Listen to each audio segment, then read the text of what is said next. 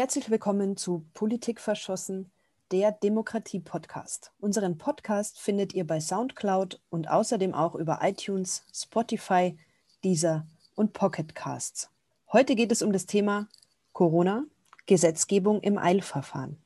Mein Name ist Susanne Socher.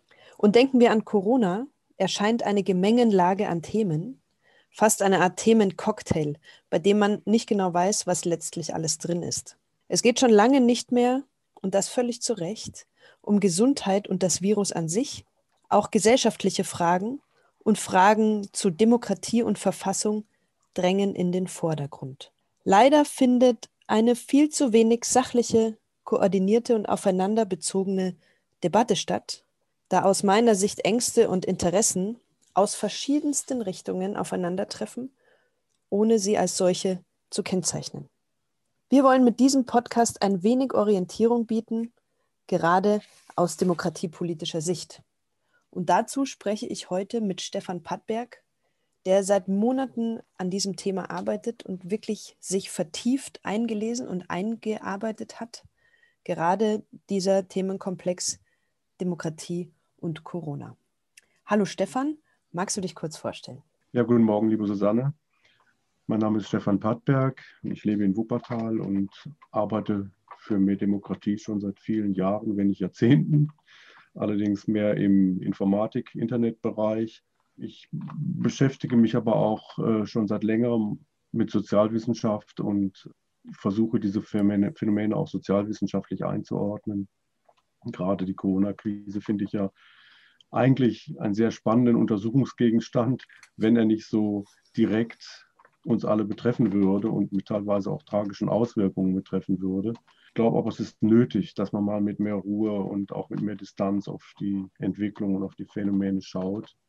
Und ähm, ja, deshalb bin ich eigentlich ganz froh, dass wir hier mal diesen Podcast machen und äh, das versuchen werden. Ja, schön, dass du dir Zeit nimmst. Wir steigen gleich ein, denn ganz aktuell wurde am Mittwoch ja das dritte Gesetz zum Schutz der Bevölkerung bei einer epidemischen Lage von nationaler Tragweite beschlossen. So wie heißt es ja. Äh, was ist das eigentlich? Ja, dieses dritte Gesetz, in der Kurzform Bevölkerungsschutzgesetz, ähm, regelt ja ganz viele Sachen. Da werden ganz viele Gesetze gleichzeitig geändert. Das ist ein normales Verfahren im äh, Parlament Parlamentarismus.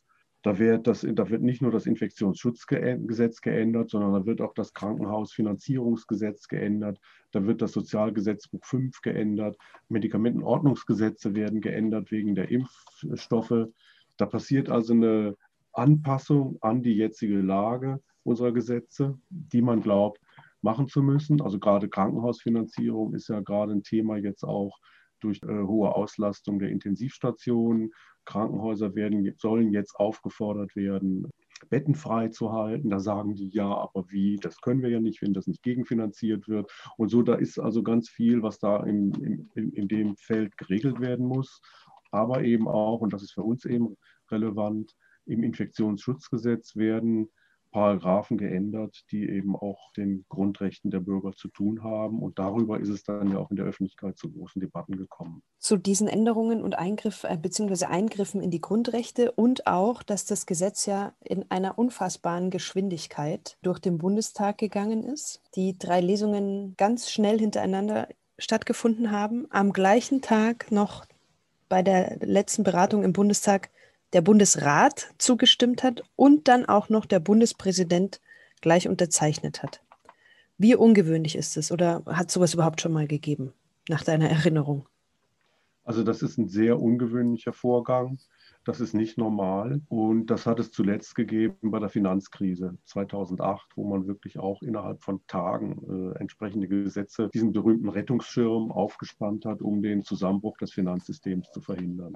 Die Geschwindigkeit ist so groß gewesen. Äh, man muss sich das einfach vorstellen. Also die erste Lesung war, glaube ich, Anfang November. Dann war geplant in einer Sitzungspause ein, des Bundestages war ein, äh, eine Sitzung des Gesundheitsausschusses geplant mit einer großen Anhörung, nicht nur zu Gesundheitsfragen, sondern auch zu rechtlichen Fragen. Und da sind innerhalb von Tagen sind Verbände und äh, Sachverständige eingeladen worden, unter anderem auch wir von Mehr Demokratie. und bekamen wirklich täglich mehrfach noch neues Material, Änderungsvorschläge, Stellungnahmen. Und noch am Abend vor der Sitzung kam noch mal eine große Änderung des Gesetzentwurfs aus der Regierung. Also man konnte gar nicht alles nachverfolgen. Also ich glaube, selbst Fachleute waren da nicht in der Lage, das wirklich gut äh, zu bewerten und nachzuvollziehen, was da eigentlich passiert. Ich meine, diese Änderungsvorschläge, die sind ja nicht so, dass da ein Gesetz steht, wie es neu formuliert wird, sondern da stehen so Formulierungen wie im Paragraph 1, Absatz 1, äh, Satz 1 soll der Punkt am Ende ergänzt werden durch die Formulierung und auch, äh, weiß ich nicht, das Gesundheitsamt darf das und das machen. Und so stehen lauter so Formulierungen drin, mit denen eben ein Gesetz, das Infektionsschutz geändert wird. Und du musst dann ständig eigentlich hin und her springen zwischen dem Originalgesetz und den Änderungen im Gesetz. Und dann kommen neue Änderungsanträge, die sich wieder auf vorherige Änderungsanträge beziehen. Also du brauchst eigentlich einen Computer, um ständig diese ganzen Änderungsvorschläge dann wirklich synchron zu halten und dir ein Bild davon zu machen, was da eigentlich passiert. Das ist äh, eigentlich für Fachleute kaum noch machbar und äh, für, für Laien, Bürger oder auch vielleicht für Politiker im Parlament ist, also die haben dann ihre Fachleute, sind froh, dass die sich darum kümmern, aber können das eigentlich überhaupt nicht mehr durchschauen. Mhm. Und du hast ja, ja die Arbeit gemacht. Du warst ja auch als Sachverständiger für mehr Demokratie im Gesundheitsausschuss und hast eine Stellungnahme geschrieben, die im Übrigen auf unserer Homepage auch runterzuladen ist. Ähm, und hast auch beigewohnt dieser Sitzung im Gesundheitsausschuss. Und da haben ja auch äh, spätestens da und auch im Vorfeld schon zahlreiche äh, Juristinnen die geplante Gesetzesänderung kritisiert. Und zwar nicht nur aus, wie man jetzt auf den ersten reflexhaften Blick meinen könnte, ähm, aus dem Bereich der Verschwörungserzählerinnen und äh, Corona-Leugner, sondern ganz und gar nicht, also wirklich namhafte und bekannte Juristen, die auch schon äh, die Bundesregierung und den Bundesrat vertreten haben, haben hier tatsächlich diesen Gesetzes, diese Gesetzesänderung kritisiert. Du hast dir das alles angeschaut, auch die Stellungnahmen derjenigen durchgelesen. Was waren da so die Kritikpunkte? Also es waren in dem Ausschuss, in dieser Anhörung waren sechs Rechtswissenschaftler, Rechts, Rechtssachverständige geladen, wo ich sagen würde, äh, viereinhalb haben eigentlich gesagt, der ursprüngliche Gesetzentwurf, so wie er dem Gesundheitsausschuss vorgelegt wurde, der ist verfassungsrechtlich nicht haltbar. Die Kritikpunkte waren vor allem, dass es in Paragraph 5 überhaupt keine Definition dieses Begriffes äh, epidemische Lage von nationaler Tragweite gibt. Das heißt, wann das Parlament eine solche Lage ausrufen darf, ist eigentlich völlig kriterienfrei und kann natürlich auch äh, missbräuchlich ausgerufen werden. Das ist natürlich kritisiert worden von, von verschiedenen Leuten und hat auch viele Ängste heraufbeschworen. Und auch ich fand das äh, sehr, sehr, sehr, sehr komisch, also das einfach so undefiniert zu lassen. Denn an dieser Definition beziehungsweise an dieser epidemischen Lage hängt dann das, was im Paragraphen 28a definiert worden werden sollte. Der ist ja neu dazugekommen, ein Paragraph, der eben die äh, Maßnahmen für die SARS-CoV-2-Epidemie definiert, die da zulässig sind. Und da hat man einfach eine Aufzählung gemacht, gesagt, hier die und die Maßnahmen sind zulässig und die sollen verfassungsmäßig, äh, verhältnismäßig sein. Gut, das ist alles, ne, was da drin stand der, zu dem Zeitpunkt. Und da ist deutlich geworden in der Anhörung, dass das viel zu wenig ist, viel zu pauschal, dass äh, solche Grundrechtseingriffe eben auch äh, für Verfassungsrechtler eigentlich ist normal, dass man dann auch Abwägungshinweise in das Gesetz reinschreibt, unter welchen Bedingungen man eine bestimmte Maßnahme verordnen darf oder die Regierung die verordnen darf und welche Ausnahmeregelungen äh, denkbar sind und welche Entschädigungsregelungen und all sowas, was eigentlich eine Verwaltung braucht. Denn die Verwaltung soll ja im Rahmen der Gesetze arbeiten und muss dann solche Abwägungen auch vornehmen können. Und wenn das dann alles so pauschal gemacht wird, dann landen diese ganzen Verordnungen dann doch wieder vom Verfassungsgericht oder das ganze Gesetz. Also die Prognose war, dass dieses Gesetz eigentlich vom Verfassungsgericht nicht durchgelassen wird. Mhm. Und noch am Abend vor der Abstimmung äh, waren wir ja auch nicht klar, ob das jetzt wirklich so abgestimmt wird oder was an Änderungen aufgenommen wurde. Und tatsächlich ist nachgebessert worden.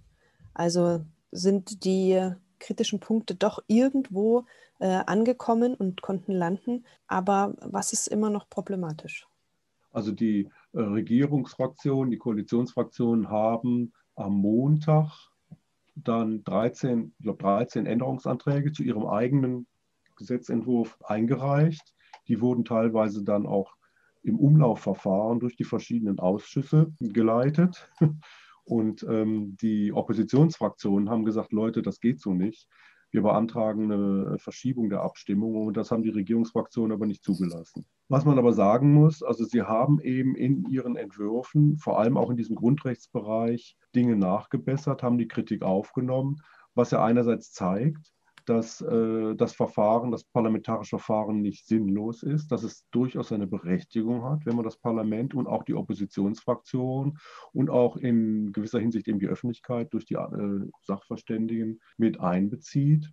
Und es zeigt auch, dass bei den Akteuren, bei den handelnden Akteuren äh, jetzt in der Regierung und in der Parlamentsmehrheit jetzt kein böser Wille herrscht oder so, sondern dass es einfach, die fühlen sich unglaublich unter Zeitdruck und äh, machen einfach Fehler. Ne? Und deshalb muss man ihnen auch auf die Finger gucken und sagen, so und so äh, geht es eben nicht. Ne?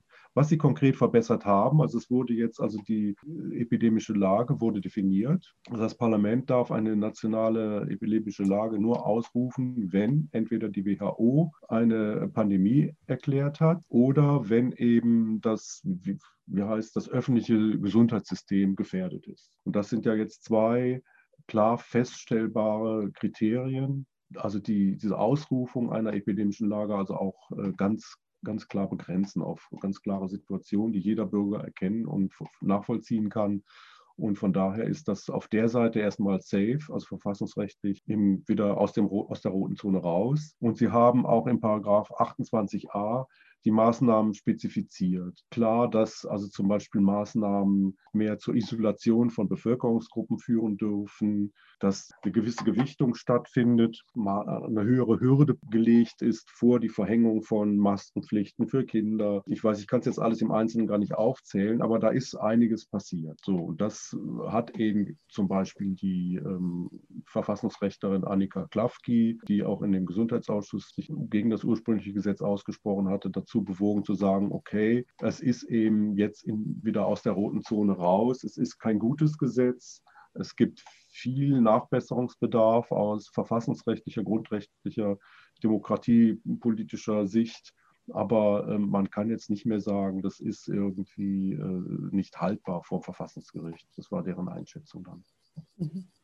Jetzt sind wir natürlich hier auf einem sehr spezialisierten, hochjuristischen, ähm, auf einer Ebene gelandet, die ja wirklich für Experten schon fast gedacht ist. Was wäre denn so aus Sicht von mehr Demokratie eigentlich ein besserer Umgang mit der ganzen Corona-Krise? Also wie würde es denn idealer ablaufen können? Ich meine, mehr Demokratie ist jetzt die Organisation für Bürgerbeteiligung, direkte Demokratie. Und ich glaube, es ist für jeden nachvollziehbar, dass man sagen kann, man kann jetzt nicht über jede Maßnahme, jede Verordnung der Regierung irgendwie eine Volksabstimmung durchführen. Wo liegt da jetzt der, der Punkt, wo wo, wo unsere, unser spezielles Profil einfach eine Rolle spielt. Und ähm, wenn man jetzt erstmal vom Regierungshandeln ausgeht, die Regierung hat in der Krise eine bestimmte äh, Vollmacht zu handeln und hat teilweise aufgrund der Schnelligkeit, mit der sie handeln muss, keine Möglichkeit, jetzt in irgendeine größere Beratung mit dem Parlament oder mit der demokratischen Öffentlichkeit zu gehen. Dann wäre es aus unserer Sicht äh, eine gute Möglichkeit, wenn es einen Krisenbeirat gäbe, aus dem, äh, in dem vielleicht zufallsgeloste Bürger sitzen, die jetzt die äh, Maßnahmen der Regierung auch kommentieren und ihr so eine Art Resonanzraum geben, in dem sie überprüfen kann, wie bestimmte Maßnahmen in der Bevölkerung ankommen. Und das Zweite, was ich glaube, was wichtig ist, ist, dass man die Beratungsbreite vergrößert. Nicht? Also das äh, gegenwärtig ist es so, dass hat man den Eindruck, die Regierung lässt sich nur von einer ganz bestimmten Fraktion von Virologen und Epidemiologen beraten. Und andere äh, sind werden gar nicht gehört oder das, was sie sagen, wird verworfen. Also es ist ein ganz verengter Maßnahmenhorizont, ein ganz verengter Blick auch auf die Krise der Eindruck ist jedenfalls, und der wird nicht widerlegt, weil man einfach nichts erfährt. Ne? Also man erfährt ja über die äh, Diskussion in der äh, Corona-Verschwörerszene, erfährt man leichter und schneller was als das, was die Regierung denkt. Und das, äh, das kann ja eigentlich nicht sein. Also hier ist irgendwie viel mehr Transparenz nötig, viel mehr Beratungsbreite und eben auch äh, Bürgerbeteiligung in Form von Krisenbeiräten. Das wären eigentlich so drei Punkte, wo wir von mehr Demokratie sagen, das könnte die Regierung aus dem Stand besser machen. Da, da gibt es kein Gesetz, was sie daran hindert. Und das würde die Situation, glaube ich, auch, also die in der Öffentlichkeit, auch die Debatten in der Öffentlichkeit wesentlich entspannen. Mhm. Was natürlich das Parlament noch dazu machen kann, ist, was es leider versäumt hat jetzt in dieser äh, Reform des Infektionsschutzgesetzes, man braucht einen Parlamentsvorbehalt. Also für all die Sachen, die nicht geregelt sind, müsste das Parlament wenigstens nachträglich zustimmen oder ablehnen können. Und es wäre schön gewesen, das Parlament hätte sich auch mal ein bisschen die Mühe gegeben, verschiedene Maßnahmen zu durchdenken. Also ich denke jetzt zum Beispiel mal an die Kontaktbeschränkungen und die Maskenpflicht für Schulkinder oder kind Kindergartenkinder, muss man auch teilweise sagen. Da gibt es ja einfach aufgrund der, weiß ich nicht, Kinder können eine solche Regelung gar nicht verstehen und können sie teilweise auch nicht einhalten. Und man kann nicht mit der vollen Regelungswucht und der vollen Durchsetzungsbereitschaft, den unsere Staatsorgane ja teilweise gezeigt haben, nicht auf Kinder zugehen und sagen, setzt die Maske auf, sonst kommt die Polizei oder irgendwie sowas. Das ist ja passiert. Ne? Massenhaft Kinder wirklich eingeschüchtert worden sind. Und äh, da muss ich sagen, das geht mir zu weit. Also da sind bestimmte Abwägungsprozesse aus dem Ruder gelaufen und das müsste in der Öffentlichkeit und im Parlament auch mal diskutiert werden, wie man hier eigentlich solche Maßnahmen ähm, verhältnismäßig umsetzen kann oder auch die Isolation alter Menschen. Als wenn sie nur noch ein Recht auf ein Intensivbett hätten, sind sie kaserniert worden. Teilweise sind demente Menschen unter äh, mit Beruhigungsmitteln stillgesetzt worden. Die Pfleger, die das haben umsetzen müssen, sind heute noch traumatisiert.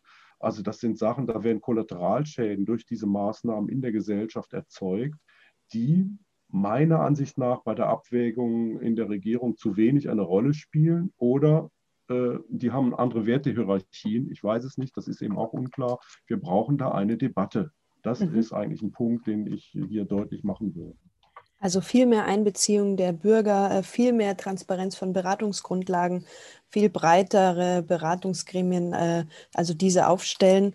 Und ähm, wenn wir, was wir ja bei Mehr Demokratie manchmal ganz gerne machen, auch einen Blick in die Schweiz werfen, die ja eine wirklich gute und äh, jahrzehntelange Praxis von direkter Demokratie haben, da war es tatsächlich so, dass 2000 17 ein äh, Volksentscheid über das Infektionsschutzgesetz stattgefunden hat. Da war natürlich gerade keine Pandemie, aber dennoch auch bei dieser Frage wurden die Menschen, die Bürgerinnen und die Bürger beteiligt und es war jetzt tatsächlich auch rein vom Verfahren her so, die Regierung hat dieses Gesetz vorgelegt und mit einem fakultativen Referendum wurde also dieses Gesetz nochmal den Bürgerinnen und Bürgern vorgelegt und ist tatsächlich auch so zugestimmt worden, wie es von der Regierung äh, vorgelegt wurde. Das heißt aber auch, dass hier schon mal ein ganz anderes Wissen eine ganz andere Grundlage und Kenntnis über dieses Gesetz natürlich da ist. Jetzt wird ja uns da auch immer wieder entgegengehalten, natürlich können wir jetzt keine Volksabstimmung machen, weil es pressiert, es äh, ist ja dringlich. Wäre aus deiner Sicht denn jetzt überhaupt Zeit für eine ausführliche Debatte oder kann man das vielleicht sogar differenzierter sehen? Also Zeit für eine Debatte ist jetzt auf jeden Fall. Das war im März nicht so. Also da musste die Regierung handeln. Die Zahlen, die zur Verfügung standen, deuteten darauf hin, dass dann ein dickes Ding auf uns zukommt und dass die Gefahr bestand, wenn nicht gehandelt wird, dass, dann, dass man dann einfach etwas verpasst. Und ähm, von daher fand ich das richtig, dass da im März gehandelt worden ist. So mal grosso modo. Aber jetzt sind wir natürlich äh, acht Monate weiter. Also es jetzt hier um den zweiten Lockdown ging, waren sieben Monate. Man hätte eigentlich sich schon ein bisschen vorbereitend zu einer Debatte stellen können. Und ich empfinde das auch ein bisschen als Versäumnis, also der Regierung, diese Debatte nicht angeschoben zu haben. Man kann aber auch nochmal aus einer anderen Perspektive sagen, eine Debatte, es geht ja nicht um die Debatte der aktuellen Maßnahmen, sondern Debatten, es wäre eine Debatte um die Rahmengesetzgebung, aufgrund derer ja dann die äh, Maßnahmen beschlossen würden. Und da hätte man durchaus jetzt dieses dritte Bevölkerungsschutzgesetz also auch splitten können äh, dass man sagt, wir regeln jetzt erstmal die Sachen, die ganz dringend geregelt werden müssen, damit die Krankenhäuser, damit die Krankenkassen, damit die Gesundheitsämter wissen, was zu tun ist, damit sie das auch auf einer sauberen gesetzlichen Grundlage machen können. Aber die grundrechtlichen Änderungen oder äh, Regelungen, die wir treffen wollen, die führen wir jetzt erst nochmal einer gründlicheren öffentlichen Debatte zu und regeln das dann vielleicht im Dezember. Und das hätten die Gerichte auch mitgemacht. Also es hat mehrere Gerichte gegeben, die gesagt haben, wir tragen die gegenwärtigen Regeln mit, wenn die Parlamente sagen, dass sie das grundsätzlich regeln wollen, dass die Maßnahmen eben verfassungsrechtlich auf eine saubere Grundlage gestellt werden. Und dann hätte man das mit einer solchen Aussage, mit einer solchen Absichtserklärung, hätte man eine gründlichere Debatte über diese ganzen Fragen auch anschieben können. Also davon das ist eine Frage, weiß ich nicht, ja. Die, die Mehrheitsfraktionen sagen eben, wir wollten es jetzt schnell machen und wir sind jederzeit bereit, Änderungen durchzuführen. Also sie sehen das sehr pragmatisch. Ne? Aber ich habe immer das Gefühl, bei einer Gesetzgebung sollte man sich doch bemühen, mit einer gewissen Allgemeingültigkeit zu operieren. Denn äh, Gesetze können ja dann auch in anderen Situationen angewendet werden. Und dann ist vielleicht eine ganz andere Regierung mit viel knapperen Mehrheit an, Mehrheiten an der Macht. Das kennt man ja. Ne? Provisorien halten immer sehr lange und in zehn Jahren haben alle vergessen, was vor zehn Jahren gewesen ist. Und auf einmal haben wir eine ganz andere Regierung und das Ding wird für ganz andere Zwecke dann missbraucht, umgedeutet. Also da finde ich, da hätte ich schon den Anspruch, dass äh, Gesetze mit einer größeren Allgemeingültigkeit und mit einem etwas mehr Tiefgang debattiert werden, als das gegenwärtig gemacht wird. Also mhm. wir haben ja gesagt, Parlamente sollen sich beteiligen. Aber das ist mir zu, zu kurz gedacht, wie das da im Moment gehandhabt wird. Ja, also beteiligen gut, aber es braucht auch eine ganz bestimmte Qualität. Und man kann anerkennen, dass manche Bereiche einfach wirklich schnell geregelt werden müssen, gerade wenn sich eine Situation verändert. Und manche Fragen, gerade wenn es um Eingriffe in Grundrechte geht, da braucht es einfach Zeit, eine gute Debatte, eine qualitative Debatte. Dann kann man hier auch was auf den Weg bringen. Und auch hier äh, brauchen wir nicht das Mantra, wir haben keine Zeit, weil Zeit wäre gewesen und für manche Sachen ist auch Zeit. Und das heißt nicht, dass man in die Handlungsfähigkeit abrutscht, wenn ich dich richtig verstehe. Hast du ja schon einen Punkt angesprochen, nämlich, ähm, dass mehr Demokratie äh, auch hier Forderungen aufgestellt hat. Und da ist die erste die Beteiligung der Parlamente. Ähm, als wir die aufgeschrieben haben, hätten wir ja nicht gedacht, dass Beteiligung der Parlamente dann in so einer äh, Blitznummer passiert. Also hier wünschen wir uns tatsächlich auch eine eine gute Beteiligung und eine qualitative Beteiligung. Aber wir haben ja insgesamt neun Punkte. Beteiligung der Parlamente ist der eine. Was gibt es noch für wichtige Punkte, die wir als Forderungen in Bezug auf die Demokratie in der Corona-Krise aufgestellt haben? Ein zweiter Punkt ist äh, Beratungsbreite. Hatte ich eben auch schon erwähnt, dass einfach mehr Stimmen gehört werden. In der Epidemiker-Szene, sage ich jetzt mal, oder auch Intensivmedizinerverbände müssen da gehört werden. Äh, auch unterschiedliche Ansichten, unterschiedliche Einschätzungen müssen Raum haben. Aber ich finde eben auch Psychologen, Pädagogen, Sozialwissenschaftler, das sind alles Leute, die auch eine bestimmte Sichtweise, andere Sichtweise auf die Situation haben und die auch wichtig ist. Denn sonst kann man eigentlich überhaupt keine vernünftige Abwägung zwischen Freiheit und äh, Sicherheit vornehmen, wenn man einfach nur äh, jetzt auf bestimmte Zahlen und bestimmte, einen bestimmten Blick auf dieses Infektionsgeschehen hat. Und deshalb haben wir gesagt, Beratungsbreite vergrößern. Zweiter Punkt, der eben wichtig ist, war die Krisenbeiräte, hatte ich auch schon erwähnt. Das wird ja jetzt in Baden-Württemberg ausprobiert. Da sind wir sehr gespannt, wie das äh, funktionieren kann, was, was das auch für Änderungen äh, in der Politik bewirkt. Und das dritte, ein Bürgerrat. Also ich finde, es ist äh, vielleicht nicht unmittelbar jetzt, das müsste man sich nochmal genau überlegen, wann ein guter Zeitpunkt ist, aber ein Bürgerrat, der praktisch die Pandemiebekämpfung äh, oder den Umgang mit einer Pandemie äh, grundsätzlich mal bespricht, wo eben Experten verschiedenster Fachrichtungen äh, mit einem gelosten Gremium aus Bürgern zusammen versuchen, eine, eine, eine Perspektive, eine Strategie äh, zu entwickeln, wie man mit so einer Pandemie eben umgehen könnte, auch langfristig umgehen könnte. Denn wir erkennen ja jetzt, dass es sich hier um einen langfristigen Prozess handelt. Es ist nicht so, man macht einmal Lockdown und dann ist die Krise erledigt, sondern wir erleben jetzt, selbst wenn der Impfstoff kommt, äh, den viele sich ja wünschen, werden wir das Thema noch lange nicht von der Hacke haben, denn die Impfstoffverteilung wird wahrscheinlich ein bis zwei Jahre brauchen in der Bevölkerung.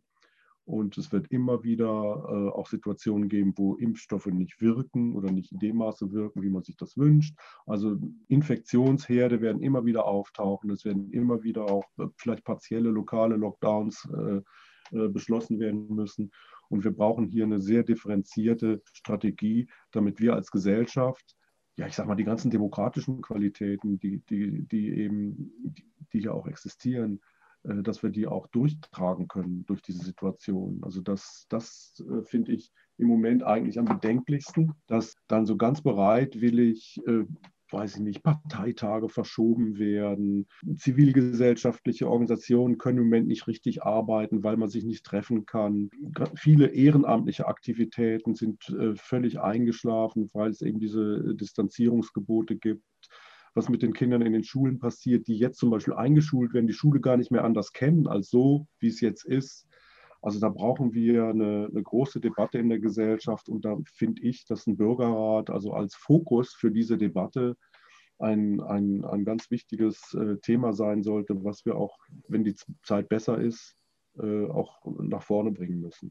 Und ähm, auch weiter am Anfang, äh, wie wir gesprochen haben, ist ja, und das höre ich ja jetzt zusätzlich auch äh, zu dem Bürgerrat wieder raus, auch diese große Frage der Verhältnismäßigkeit und der Abwägung. Also wirklich zu schauen, was ist alles da, was passiert mit dem einen und was passiert mit dem anderen. Wie kann das in Verhältnis gesetzt werden? Du hattest vorhin gesagt, Kollateralschäden. Also wirklich mal aufzuzeigen, wer nimmt alles Schaden, wen betrifft die Maßnahmen oder die Maßnahmen überhaupt alles und das dann auch gegeneinander abzuwägen und zu sehen, welche Schäden entstehen da und welche entstehen da, wirklich zu diskutieren und zu bewegen und transparent zu machen und dann das im Parlament zu diskutieren, im Bürgerrat zu diskutieren, in den Krisenbeiräten zu diskutieren, dann wird es in der Gesellschaft diskutiert. Und dann kommt man ja mehr auf Akzeptanz und mit dieser Akzeptanz gibt es dann auch eine Transparenz, wo man vielleicht zukünftig auch damit umgehen kann. Ähm, Vielleicht ein, ein Punkt äh, mhm. hier noch, das haben wir ja auch in unserem Forderungskatalog stehen, dass man auch eine weltweite Betrachtung mit rein, reinnehmen muss. Ich meine, Bill Gates, der ist ja nun völlig unverdächtig, was Verschwörungsgedanken angeht, aber er sagte neulich, dass durch diese äh, Corona-Maßnahmen eben auch die, die Impfkampagnen, die er in, in Afrika ja gerne durchführen würde, nicht durchgeführt werden konnten und dass eben dann die Zahl von bestimmten Krankheiten zunehmen wird, was auch wieder Folgeschäden dort in den Gesellschaften verursacht. Wir wissen, dass auch viele, viele Menschen schlichtweg verhungert sind, weil sie arbeitslos geworden sind, weil sie durch äh, kontaktbeschränkende Maßnahmen sich nicht die Lebensmittel besorgen konnten, die sie brauchten, weil sie vielleicht äh, körperlich oder vom Alter her zu schwach waren. Das sind ja alles, äh, wenn wir zum Beispiel hier die Restaurants schließen, ne, dann bricht ja eine Nachfrage nach ganz bestimmten Produkten, was weiß ich, bestimmte Fische aus Vietnam, äh, Muscheln aus ich weiß nicht woher, Süd, Südsee oder was, die bricht zusammen und macht Leute arbeitslos in Teilen der Welt. Da haben wir überhaupt keine Ahnung von. Ne? Mhm. Von daher ist das hier eine, eine richtige, auch eine globale Herausforderung, diese Pandemiebekämpfung. Und es zeigt sich äh, im Moment ganz deutlich, dass man das nicht so eng auf die Zahl von Inzidenzen und äh, positiv getesteten und so be begrenzen kann. Also da äh, finde ich, da geraten wir in, in, ja, in eine schwierige Position. Also wenn wir das ja auch jetzt nur alles immer nur so national diskutieren. Ja, also nach Angaben der Welthungerhilfe sind es ja tatsächlich mehr als 100 Millionen Menschen, die zusätzlich zu sowieso schon den bestehenden Problemen durch Hungersnot durch Corona betroffen sind. Also 100 Millionen Menschen weltweit. Das ist schon auch eine Zahl. Ich würde gerne nochmal zum Abschluss kurz ein bisschen genauer eingehen auf diesen Bürgerrat, der jetzt in Baden-Württemberg installiert wird. Da ist ja mehr Demokratie auch bei der Ausgestaltung dabei.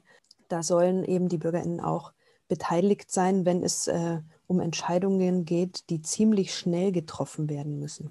Ist das denn realistisch? Ich denke schon. Also das muss man einfach ausprobieren. Die Erfahrung zeigt, also was ich einfach in meinem Umfeld beobachte, ist, dass diese ganze, dieses ganze Krisenmanagement, das würde überhaupt nicht funktionieren, wenn die Bürger rein Dienst nach Vorschrift machen würden, wenn sie einfach die Anordnung befolgen würden. Und man muss mitdenken. Ne? Jetzt hier mein Sohn gestern erkältet. Was machen wir jetzt? Schicken wir ihn in die Schule? Schicken wir ihn zum Arzt oder nicht? Wie ist die Situation? Wir wissen mittlerweile, dass die äh, Testungen, bis man Testergebnisse hat, dauert sieben Tage hier vor Ort bis die Gesundheitsämter sich melden, dauert nochmal sieben Tage. Also die Langsamkeit, die liegt ja ganz woanders im Moment. Ne? Die wird ja gerade äh, durch, dem, die liegt ja gerade bei den Behörden und auch in der Politik. Die Bürger, die sind viel schneller. Da wird dann einfach gesagt, ja gut, dann bleibe ich eben zu Hause und äh, schwitze die Erkältung aus und wenn ich wieder gesund bin, gehe ich eben wieder in die Schule oder gehe wieder arbeiten. Das entscheiden viele Bürger ja in Eigenregie. Und ich glaube, dass was am Anfang der Epidemie bevor der Lockdown kam, der erste, ja deutlich erkennbar war, die Bürger haben auch Ideen, wie man sich helfen kann. Da wurden auf einmal Plexiglasscheiben produziert, da wurden äh, Hilfsaktionen organisiert für Leute, die nicht selber einkaufen können. Das haben die alles eigenständig gemacht. Und die haben schon eine Urteilsfähigkeit, auch einen pragmatischen Sinn, der vielen Politikern einfach fehlt. Und ich, ich verspreche mir sehr viel davon, dass eben Krisenbeiräte die Politik beraten, dass die einfach auch ein bisschen realistischeren Blick bekommen, wie man so eine Krise managen kann. Ja, weil sie einfach äh, wirklich vor Ort mitbekommen, was hat das mit meinem Alltag zu tun, mit dem alltäglichen Leben und dadurch äh, die Brücke geschlagen werden kann von, ähm, so ist es in der Realität bis hin ins Parlament und das Ganze dann wiederum in Verordnungen und Gesetze gegossen werden kann. Also dass einfach hier eine Verbindung stattfindet und, und man miteinander in Kontakt ist.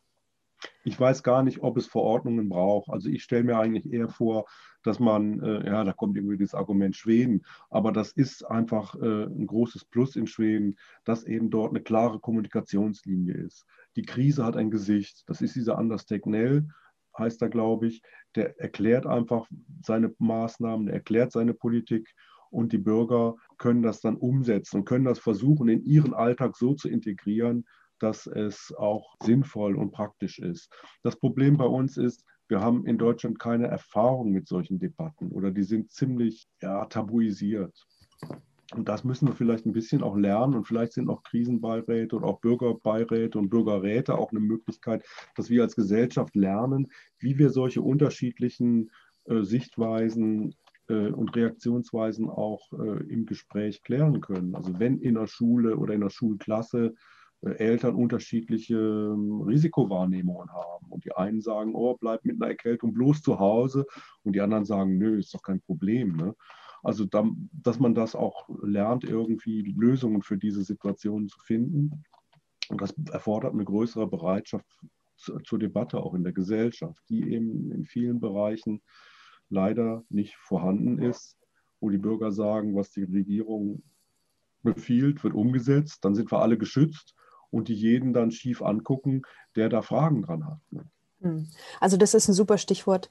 Ähm, wir sind tatsächlich nicht geübt, solche großen Fragen öffentlich zu diskutieren. Und äh, was mir da jetzt kommt, das ist ja genau das Argument eigentlich, und das, da muss ich jetzt selber ein bisschen schmunzeln, für die bundesweite Volksabstimmung.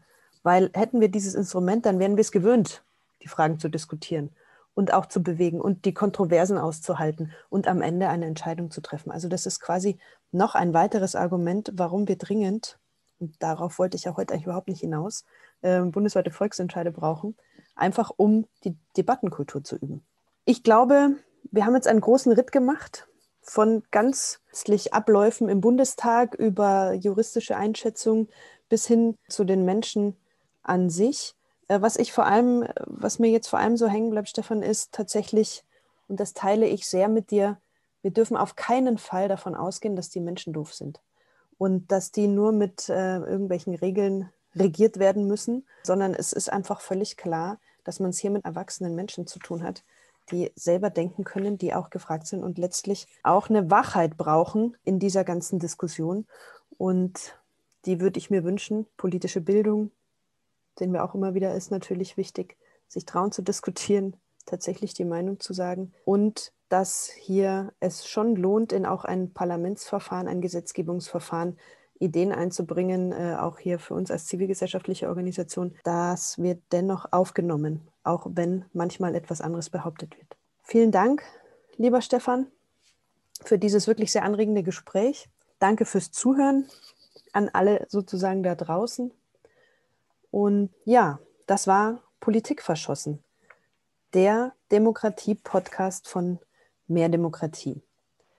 Äh, wenn Sie sich weiter für unsere Arbeit interessieren, können Sie gerne unseren Newsletter abonnieren oder uns auf den Social-Media-Kanälen folgen und somit auf dem Laufenden bleiben. Alle Infos unter www.mehr-demokratie.de. Tschüss und bis zum nächsten Mal.